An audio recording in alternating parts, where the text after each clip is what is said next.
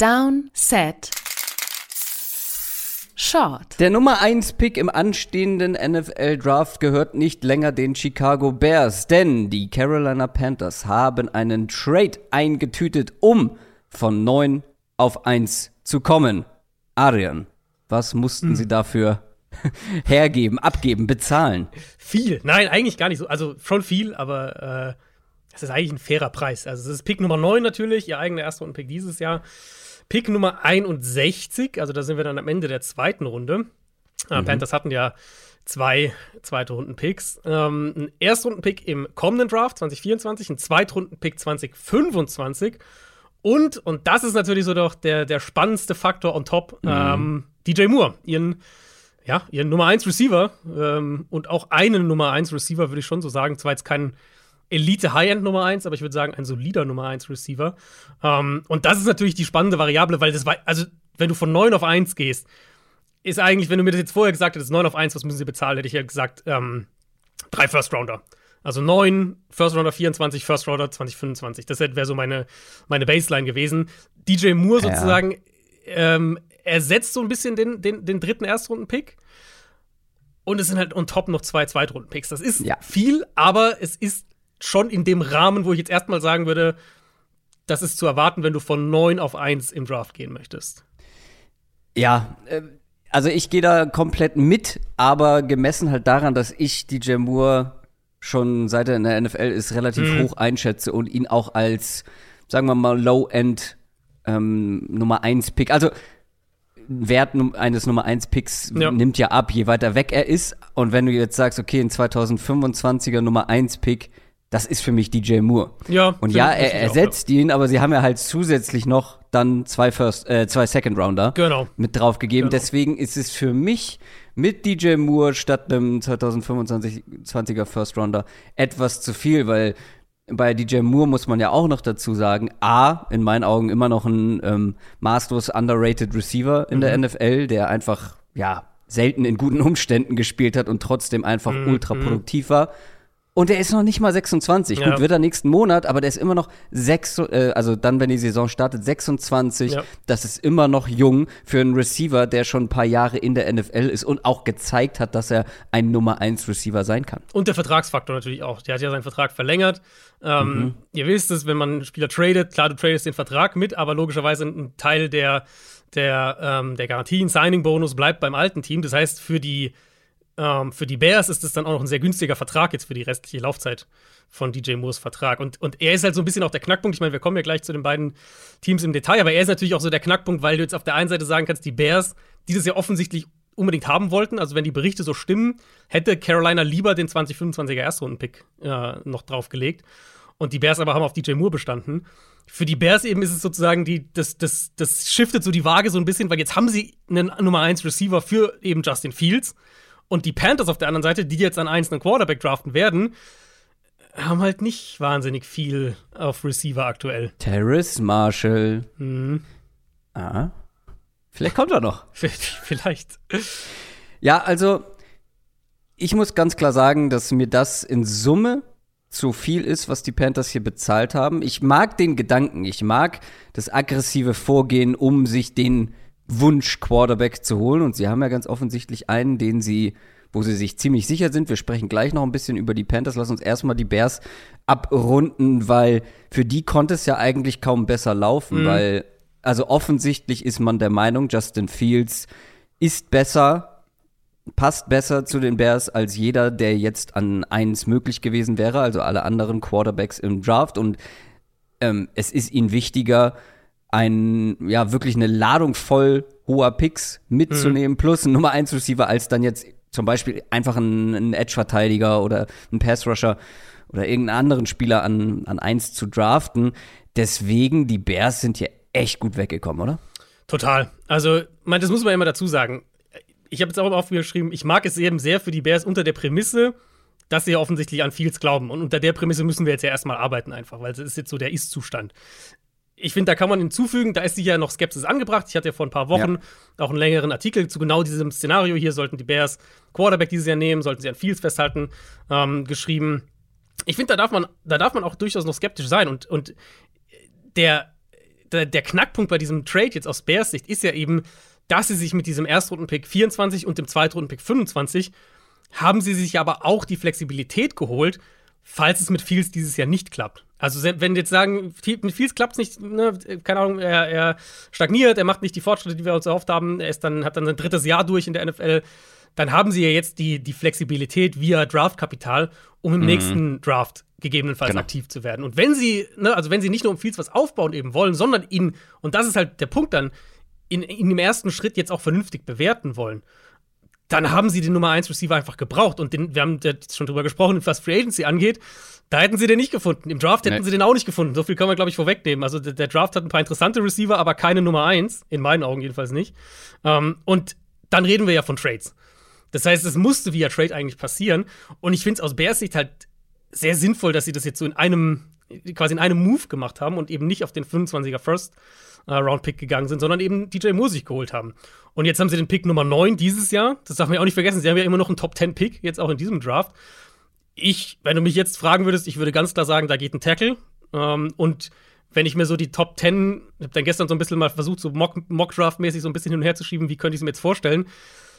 Ich denke, dass der, dass das vor 9 kein Tackle vom Board gehen wird. Das heißt, wahrscheinlich haben sie ihre Auswahl an Tackles an 9. Und das wäre dann so das nächste Puzzleteil für diese Offense. Also für die Bears passt es halt so ideal, weil sie jetzt, sie bekommen ihre Nummer 1, dadurch ist Mooney wieder eine 2 und Claypool eine 3, wo ich die beiden auch viel eher sehe, wo die auch, glaube ich, viel produktiver sein werden.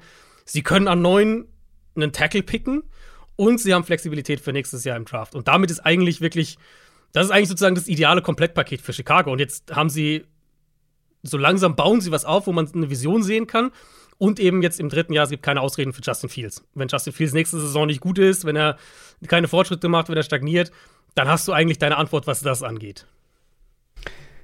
Auf der anderen Seite die Panthers, die, ähm, ja, ist eigentlich klar, warum sie das machen. Sie wollen dann eins einen Quarterback draften, nachdem sie jetzt jahrelang auf Veterans gegangen sind. Das waren so ein paar Übergangslösung, zumindest in der Nachbetrachtung, mit mhm. Sam Darnold, mit Baker Mayfield. Aber man hat ja auch versucht, zum Beispiel Matthew Stafford oder auch einen Deshaun Watson zu bekommen. Jetzt geht man in eine ganz andere Richtung und will sich den Wunsch Quarterback im Draft sichern. Wir haben jetzt gerade über die Quarterbacks in der vergangenen Folge gesprochen. Ich, wie gesagt, ich finde den, den Prozess, die Idee dahinter vollkommen in Ordnung. Wenn du diesen Quarterback hast, wo du dir sehr, sehr sicher bist, dann geh nach oben, geh an eins, koste es, was es wolle. Für mich auf der einen Seite hat es etwas viel gekostet und auf der anderen Seite, ich bin gespannt, für welchen Quarterback ja. sie das machen, weil wir ja. haben ja auch ganz klar darüber gesprochen, dass eigentlich keiner dieser Top-Quarterbacks ja ohne große Fragezeichen mhm. daherkommt. Also ich bin gespannt, wo man sich so sicher sein kann. Ich habe eine, ich habe eine ganz klare Idee, beziehungsweise für mich mhm. gibt es viele Hinweise darauf, dass es nur einen geben kann, aber kann es gibt auch Berichte, dass es ein anderer wird. Aber ich habe, ich habe eine Idee im Kopf, ja. können wir gleich drüber sprechen, aber sie scheinen sich sicher zu sein. Sehr gute Highlander-Anspielung hier. Ähm, also sag mal so, ich habe, ich hätte nicht gedacht, dass es jemand in diesem Draft gibt, der so all in auf den Quarterback geht. Das war ehrlicherweise auch einer meiner genau, Gedanken genau, genau. Ähm, nach der Combine, wo er wirklich ja Richardson, Anthony Richardson hatte diese athletisch-historische Combine. Stroud sah super aus bei den Würfen. Levis sah gut aus bei den Würfen. Ähm, gut, Bryce Young hat nicht viel gemacht, aber hat zumindest das Gewicht auf die Waage gebracht, das man sehen wollte. Dass ich eher dachte, der Nummer 1-Pick verliert so ein bisschen an Value, weil die noch enger irgendwie zusammen vielleicht rücken und, und du als Team dann Teams irgendwie sagen, naja, wir haben hier zwei oder drei und ein bisschen, es gibt ja jetzt schon, das wird ja schon ein bisschen gestreut schon von aus Panthers äh, Seite, ich weiß nicht, ob du das gesehen hast dass die Panthers ähm, sagen, sie mögen vielleicht, also natürlich nicht sie sagen, sondern Panthers Insider das berichten, ähm, sie mögen vielleicht zwei Quarterbacks und wären sogar bereit, nochmal irgendwie runter zu traden für einen Pick oder so. Ähm, ja. ich, keine Ahnung, ob da was dran ist, aber es fasst es so ein bisschen zusammen für mich. Und auch eben der Punkt, äh, ja, ich, also allein, dass wir hier jetzt sitzen und die Panthers all das investiert haben, was wir gerade besprochen haben, um an eins zu gehen und man ehrlicherweise einen Case für jeden dieser vier Quarterbacks machen könnte, unterstreicht ja so ein bisschen dieses, ah, ist das jetzt wirklich das Jahr, wo du das machen möchtest? Also sie müssen genau, sich genau. schon sehr, sehr sicher ja. sein. Ähm, und sie müssen sich schon sehr sicher sein, eben im Verhältnis auch zu den anderen drei Quarterbacks. Und dann halt im nächsten Schritt, was wir eben schon kurz mal angesprochen haben, egal wen sie draften, sie werden sich dringend um neue Waffen kümmern müssen, weil Ja. Also die Panthers haben, weiß ich, LaVisca Chenault, äh, Terrace Marshall, ja, das ist angesprochen. Da ist nicht viel. Also, und auch sonst ja, jetzt ist es kein, auch kein, damit auch kein dominanten Titan. Genau, McCaffrey weg. Das ist, also ich würde sagen, ein Bottom 5 Waffenarsenal in der NFL, wenn wir jetzt im Moment drauf gucken. Und Ja. das ist natürlich nicht das, wo du unbedingt jetzt einen, einen Quarterback reinpacken willst. Ich vermute, dass der Plan sein wird, jetzt dieses Jahr vielleicht in der Free Agency. Ich hab, bin noch mal so auch unsere, unsere Receiver durchgegangen. Vielleicht holst du jemanden wie, wie einen DJ Chark oder einen, oder einen Nicole Hardman oder einen Paris Campbell, den Frank Reich ja aus Indianapolis kennt. Vielleicht holst du so jemanden und hast du zumindest eine, eine kompetente Gruppe und versuchst dann nächstes Jahr All-In zu gehen. Sie haben den Pick Nummer 40 hoch in der zweiten Runde. Vielleicht picken sie da auch einen Receiver. Da werden einige noch auf dem Board sein. Aber es ist jetzt nicht so, dass das jetzt da. Ja, Das ist jetzt nicht die idealste Situation für jeden Quarterback, um da reinzukommen. Ähm, ich, also je länger ich drüber nachdenke, desto mehr ist es für mich so ein, ich glaube, ich hätte es anstelle der Panthers nicht gemacht. Das geht mir ähnlich. Aber jetzt die Frage, für wen könnten sie es gemacht haben? Mhm. Ich finde, das Timing schließt einen dieser Spieler aus. Echt? Direkt nach der Combine. Es gibt einen Spieler, der durch seine Combine quasi eigentlich nichts verändert haben kann, und das ist Bryce Young. Das stimmt, ja.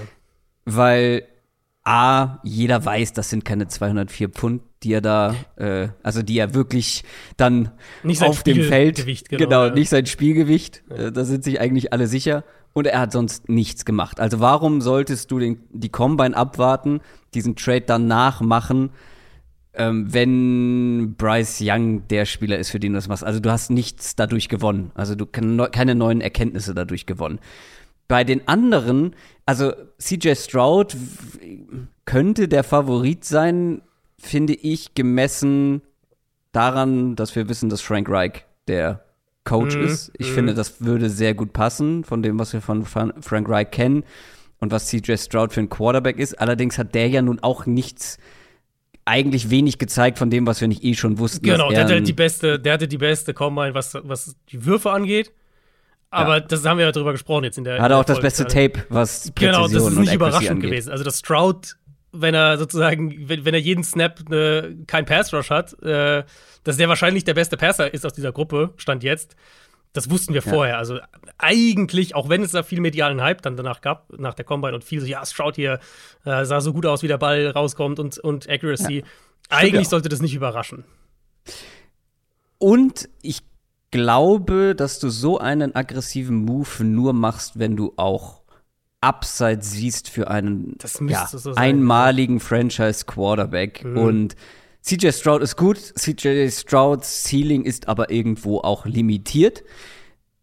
Wie gesagt, Bryce Young schließe ich eh schon aus, aber auch hier bist du dir bei dem wahrscheinlich leichtesten Quarterback, der dann in der NFL spielt, so sicher, dass du so einen Move machst? Mhm. Weiß ich nicht. Also haben wir Will Levis und Anthony Richardson.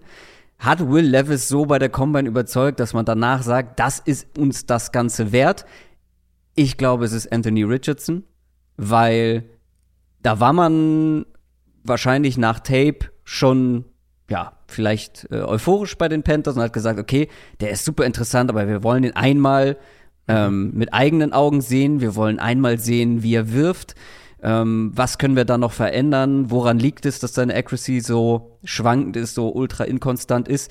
Und dann hat der Typ halt einfach eine historische Combine aus athletischer Perspektive abgeliefert. Und wir sprechen hier immerhin noch von der Franchise, deren bester Quarterback aller Zeiten ist, der diese Combine, die beste Quarterback-Combine vorher quasi für sich beansprucht hat, nämlich Cam Newton. Ja, und die Vergleiche zwischen den beiden gab es ja eh auch schon vorher so ein bisschen. Genau, es hat nicht so viel zu bedeuten, weil als Cam Newton gedraftet wurde, waren die Panthers eine komplett andere Organisation, Klar. anderer Besitzer, andere, anderer GM und so weiter und so fort. Ähm, trotzdem gibt es ja sehr viele Parallelen. Das Einzige, was mich daran zweifeln lässt, ist eben Frank Reich. Will Frank Reich einen Quarterback wie Anthony Richardson? Aber ich glaube, dass die meisten Zeichen auf Richardson hindeuten. Also Timeline ist natürlich ein Punkt, ähm, jetzt mit nach der Combine, dass sie das jetzt auch vor der Free Agency so alles unter Dach und Fach bringen, das würde passen. Mein erster Instinkt war auch ganz klar, diesen Preis, nochmal, der Preis ist nicht, also der Preis ist in Ordnung, aber natürlich ist es trotzdem viel, was die Panthers abgeben. Ja, ähm, es ist ultra aggressiv. Genau, genau. Also nur, nur die Bears haben die jetzt hier nicht ausgezogen oder sowas. Der Preis ist okay, aber natürlich gibst du halt trotzdem viel ab. Das bezahlst du nur, wenn du auf Elite Upside gehst. Das war auch mein erster Instinkt. Also eben ein Quarterback, der mal Top 8, Top 5 NFL Quarterback sein kann. Und das wären eben nur Richardson und Levis für mich aus dieser Klasse. Hier auch wieder, je länger ich drüber nachgedacht habe, desto mehr ist so mein Fokus weg von dem, wie würde ich es angehen. Weil, also für mich, ich mach, wie, wie gesagt, ich hätte diesen Move glaube ich, nicht gemacht in diesem Draft, weil so sicher bin ich mir bei keinem der Quarterbacks. Ähm, ja. Und wenn, dann würde ich ihn nur, also ich würde ihn nur für Richardson machen, diesen Move. Ja. Aber je mehr ich drüber nachgedacht habe, desto mehr eben habe ich auch an die, an die Entscheidungsträger in Carolina gedacht. Und wenn man sich einfach nur überlegt, was die Panthers für Quarterback-Irrfahrten hinter sich haben, die letzten drei, vier, fünf Jahre, was Frank Reich für Quarterback-Irrfahrten hinter sich hat, so ein bisschen das, was du bei Reich jetzt gerade angesprochen hast. Ich habe ich es dann auf beide Parteien sozusagen erweitert. Ich weiß nicht, ob die so ein Risiko-High-Ceiling-Prospect nehmen.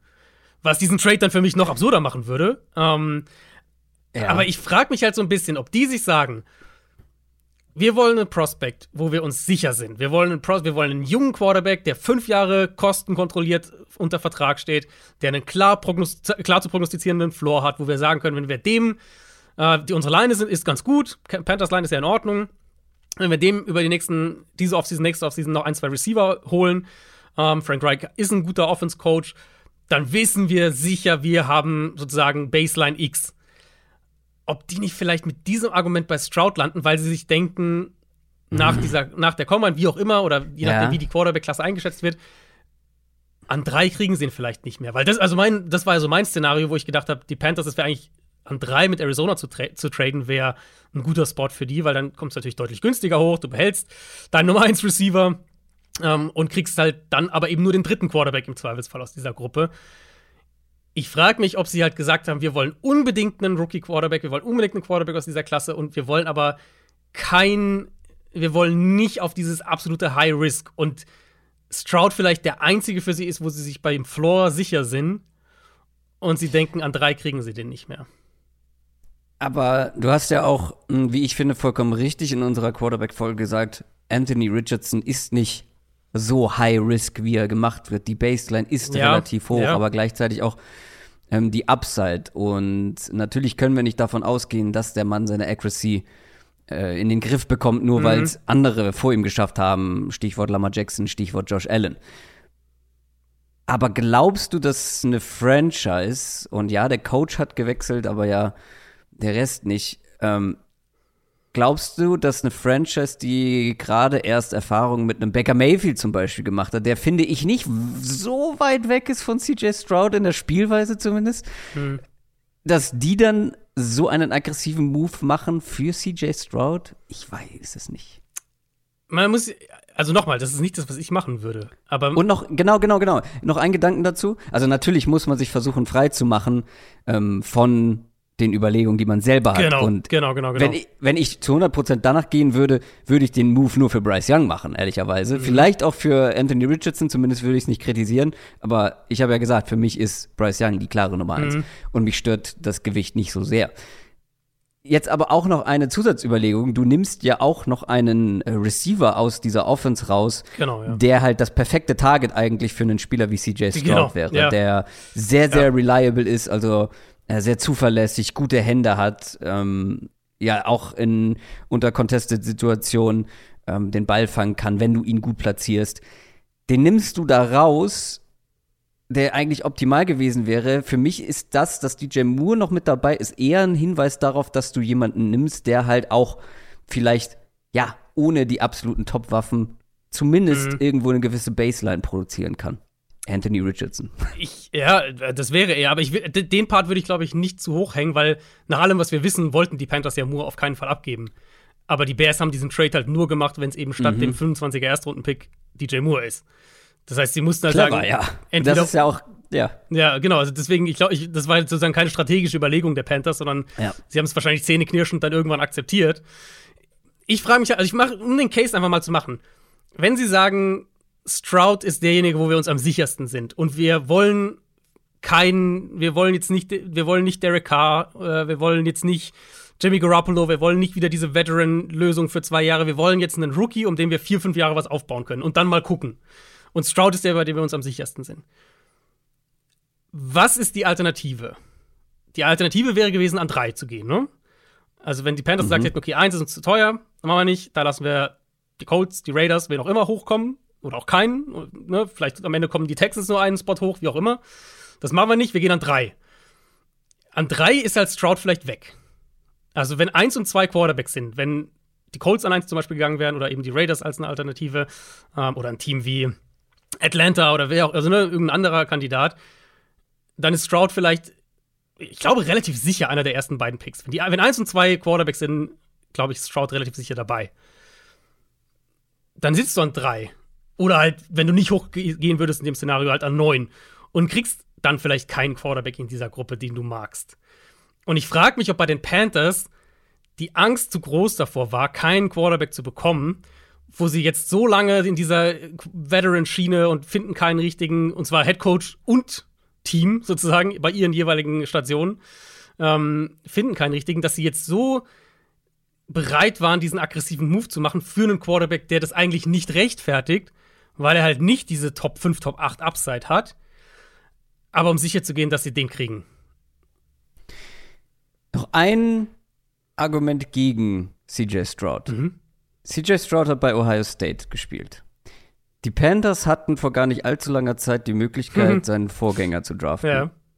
Und ja, man will jetzt hier nicht irgendwie Helmet Scouting machen und nur weil der beim gleichen College gespielt hat und so weiter. Trotzdem war es ja eine ähnliche Offense, ähm, die bei Ohio State praktiziert wurde. Und sie haben sich gegen Justin Fields, das war Ende der Top 10, ne? Also Nummer 9, Nummer 8, irgendwie mhm, so. Mhm, ja, 8, glaube ich. Haben sich gegen Justin Fields entschieden. Mhm. War CJ Stroud, ist CJ Stroud so viel besser als Justin Fields, dass du, also der, der Sprung von ihm an 8 nicht einfach zu nehmen zu, mhm. wir traden gefühlt unsere halbe Zukunft naja, weg, um an 1 zu kommen. Kann ich auch sein, dass sie, da, dass sie da zurückgucken und sagen, das war ein Fehler? Also ich, wir haben das ja beide auch damals Kann kritisiert, sein, ja. sowohl für die Panthers als auch für die Broncos. Ja dass sie das in dem, in dem Draft nicht gemacht hat. Ich meine, Broncos, ne, die hätten, die Timeline hätte sehr anders aussehen können, dann hätten sie nicht den Wilson-Trade gemacht und so weiter. Ähm, und Panthers ja eben auch, gleiches Spiel, denn die hätten ja auch einfach da viel zu nehmen können. Vielleicht gucken sie drauf und sagen, Mist, ne, hätten wir das mal lieber gemacht. Ich persönlich habe vom, rein vom Grading her als Prospect Fields ein bisschen höher als Stroud. Ich kann halt. Es ist halt, eigentlich ist es halt ein Widerspruch aggressiv zu sein, all in zu gehen und dann vielleicht den Quarterback mit dem, mit dem ja. niedrigsten Ceiling aus dieser Top 4 zu nehmen. Ja, ja, ist eigentlich halt ein totaler Widerspruch. Aber eben die Art und Weise, wo, wo, diese, wo die Panthers, wo Frank Reich und so herkommen, lässt mich halt das so ein bisschen als Option doch gar nicht so unwahrscheinlich dann irgendwie erscheinen. Also, ja, für mich sind immer noch Richardson und auch Will Levis tatsächlich die wahrscheinlichsten, weil was haben wir über Will Levis gelernt? ultra super, äh, also ein richtig guter Charakter, Leader, Führungsspieler, Mentalität, alles on top, cleveres Böschchen. Mhm. Dass so jemand dann bei der Combine halt, äh, wenn man mit ihm gesprochen hat, wenn man sich mit ihm umgeben hat, dass eben sowas vielleicht den entscheidenden ja. Ja. Ähm, Faktor gegeben hat. Und der würde für mich auch ganz gut, glaube ich, zu Frank Reich passen. Immerhin ein Quarterback, der, äh, ein Coach, der ja mit Phil, äh, Philip Rivers ähm, vor kurzem gearbeitet hat. Und weiß nicht, es würde, würde irgendwo ganz gut passen. Würde ich natürlich kritisch sehen, logisch, aber für mich sind die beiden das, ähm, das Szenario, was am mm, wahrscheinlichsten ja, also ist. Aber Richardson wäre meine Wahl. Und ich würde es natürlich auch total gerne sehen, weil ich von Frank Reich viel halte und ich glaube, er ist ein Coach. Und wir haben über den Coaching-Staff der Panthers ja schon mal gesprochen, was sie sich da für einen tollen Staff aufgebaut haben. Ich glaube, dass die, also ich glaube, für Richardson wäre das die beste Situation, um seine Fundamentals so zu stabilisieren, dass er diese Upside auch wirklich ja. abrufen kann auf dem nächsten Level. Ich bleib bei Richardson. Ähm, was bedeutet das jetzt für einen Draft? Also du hast gerade schon angesprochen, ja, vielleicht gehen sie auch wieder zurück, aber gefühlt gibt es diese Diskussion jedes Mal, wenn ein Team mhm. an eins geht ja. und dann heißt es, naja, vielleicht gehen sie ja wieder zurück. Und wie oft ist das jetzt vorgekommen? Also ich kann mich dann nicht dran erinnern, dass das schon mal passiert ist. Ähm, halte ich eher für unwahrscheinlich, aber dahinter könnte sich ja noch einiges tun, oder? Genau. Genau, also du hast jetzt ja zwei, zwei Knackpunkte im Prinzip. Wir wissen, dass die Panthers einen Quarterback nehmen werden. Bei den Texans vermuten, vermuten wir es. Ich meine, ich habe dieses Szenario ja schon mal hier gefloatet. dass die vielleicht eine andere Timeline denken und tanken für Caleb Williams. Zum Beispiel, dass sie ja. einen Jimmy Garoppolo signen nächste Woche in der Free Agency ähm, und sagen, ah, entweder, entweder wir traden noch mal runter oder wir nehmen an zwei Will Anderson oder wie auch immer sie als besten Nicht-Quarterback Kauf mal der Fanbase. Du bist an zwei, äh, ja, dann ja. sind Bryce Young, äh, vielleicht CJ Stroud oder Anthony Richardson mhm. zur Verfügung und du holst dir Jimmy Garoppolo. Wow. Ja, kein einfaches Sell, auf jeden Fall. Aber wir reden ja. halt von einem ne, Sechs-Jahres-Vertrag, längere Timeline und so weiter. Ähm, das ist der eine Knackpunkt. Nehmen die Texans einen Quarterback oder nicht? Und dann halt drei Arizona. Bei Arizona wissen wir eigentlich, würde ich jetzt mal sagen, relativ sicher, dass die keinen Quarterback nehmen werden. Wir wissen, dass die Colts an vier einen haben wollen. Sprich, wenn du einen Quarterback willst und wenn vielleicht Teams, wenn es stimmt vielleicht, dass Teams in dieser Klasse jetzt nicht alle vier gleich irgendwie sehen, das ist nicht, sicher nicht der Fall, aber dass halt Teams zwei oder drei auf einem ähnlichen Level haben. Das könnte ja durchaus sein in dieser Klasse. Dann ist halt drei jetzt der nächste Knackpunkt für, für einen weiteren Trade. Weil dann willst du, entweder wenn du in Indianapolis willst, bist, dann willst du vielleicht diesen einen Spot hochgehen, um mal zu verhindern, dass jemand vor dich springt. Und wenn du ein Team wie Las Vegas zum Beispiel bist ähm, und einen Quarterback haben möchtest, oder falls die Falcons einen haben wollen, falls die Titans einen haben wollen, dann hast du, bist du ja jetzt schon Alarmstufe rot. Jetzt sind die Panthers schon vor dich gesprungen, wenn du Atlanta mhm. oder Las Vegas bist. Die waren ja vorher hinter dir. Die sind jetzt schon vor dich gesprungen. Und eigentlich ist halt jetzt Arizona deine letzte Option sozusagen, um noch vor die Colts zu kommen und um nicht irgendwie Quarterback 4 in dieser Klasse dann letztlich zu kriegen. Das ist jetzt der nächste Spot und ich frage mich, ob wir da vielleicht auch sogar in den nächsten ein, zwei Wochen einen Trade bekommen. Einfach weil jetzt Teams in Alarmbereitschaft sozusagen sind. Und die realistische Chance eben sehen, dass wenn du das jetzt diesen Move nicht machst, entweder jemand anderes auf drei geht oder die Colts mhm. eben vielleicht wirklich diesen einen Spot hochgehen und du halt nur noch Quarterback 4 in dieser Klasse kriegst. Also die überraschendste Sache ist eigentlich für mich schon passiert, weil ich hätte nicht gedacht, dass ein Team so einen großen Sprung an eins machen wird. Mhm. Da ist man natürlich immer ein bisschen gefangen äh, oder befangen, auch von den eigenen Analysen weil wir hätten es beide wahrscheinlich nicht gemacht für einen dieser Quarterbacks. Ja, nicht von neun, äh, nicht für den Genau Preis. eben, das genau, meine ja. ich. Ja. Also wenn, dann wäre es halt ein kleinerer Sprung gewesen, den ich mhm. für ja, wie, also realistisch gehalten hätte. Von neun auf drei, das wäre für mich der ideale Panthers-Trade. Ja. Sag jetzt nicht, weil ich, weil ich will, dass die Cardinals ins äh, Dings runtergehen, aber aus Panthers Sicht. Aber auch schon, ja. Äh, schon auch, ja. Aus Panthers Sicht wäre das für mich der ideale Move an sich gewesen. Ähm, aber gut, jetzt haben sie, jetzt haben sie die Wahl. Jetzt haben sie die Wahl, die Panthers traden von 9 auf 1. Die Bears haben jede Menge Picks zurückbekommen, inklusive DJ Moore. Mal sehen, was noch passiert und es dauert noch lange, bis wir erfahren, für wen die Carolina Panthers diesen Move gemacht haben. Das war Downset Short an einem Samstag. Äh, wir hören uns dann Dienstag wieder. Ich habe in der vergangenen Folge von nächster Woche nur gesprochen. Am Dienstag, glaube ich, ähm, mhm. sprechen wir schon mal über die ersten Free Agency-Verpflichtungen. Genau, Montag äh, es ja los. Äh, ich glaube, 18 Uhr Montag unserer Zeit beginnt mhm. das Verhandlungsfenster und, und wer das jetzt schon ein paar Mal erlebt hat, der weiß, äh, häufig dann irgendwie zehn Minuten später sind die, die ersten fünf Jahresverträge ausgehandelt, Zwinker, Zwinker. Ähm, das heißt, Montagabend kriegen wir in aller Regel schon einiges an Moves, da werden wir am Dienstagmorgen drüber sprechen und dann sind wir einigermaßen flexibel, je nachdem, was am Dienstag passiert. Vielleicht gibt es dann am Mittwoch sogar auch eine Folge und dann Donnerstag natürlich die normale Folge, aber eben dann auch ein bisschen später, weil wir die auch am Donnerstagmorgen erst aufnehmen, um möglichst viel dann noch von dem, was passiert, mitzunehmen. Ganz genau, das ist der Plan für nächste Woche. Ich wünsche euch erstmal ein schönes Wochenende. Macht's gut. Ciao. Ciao, ciao.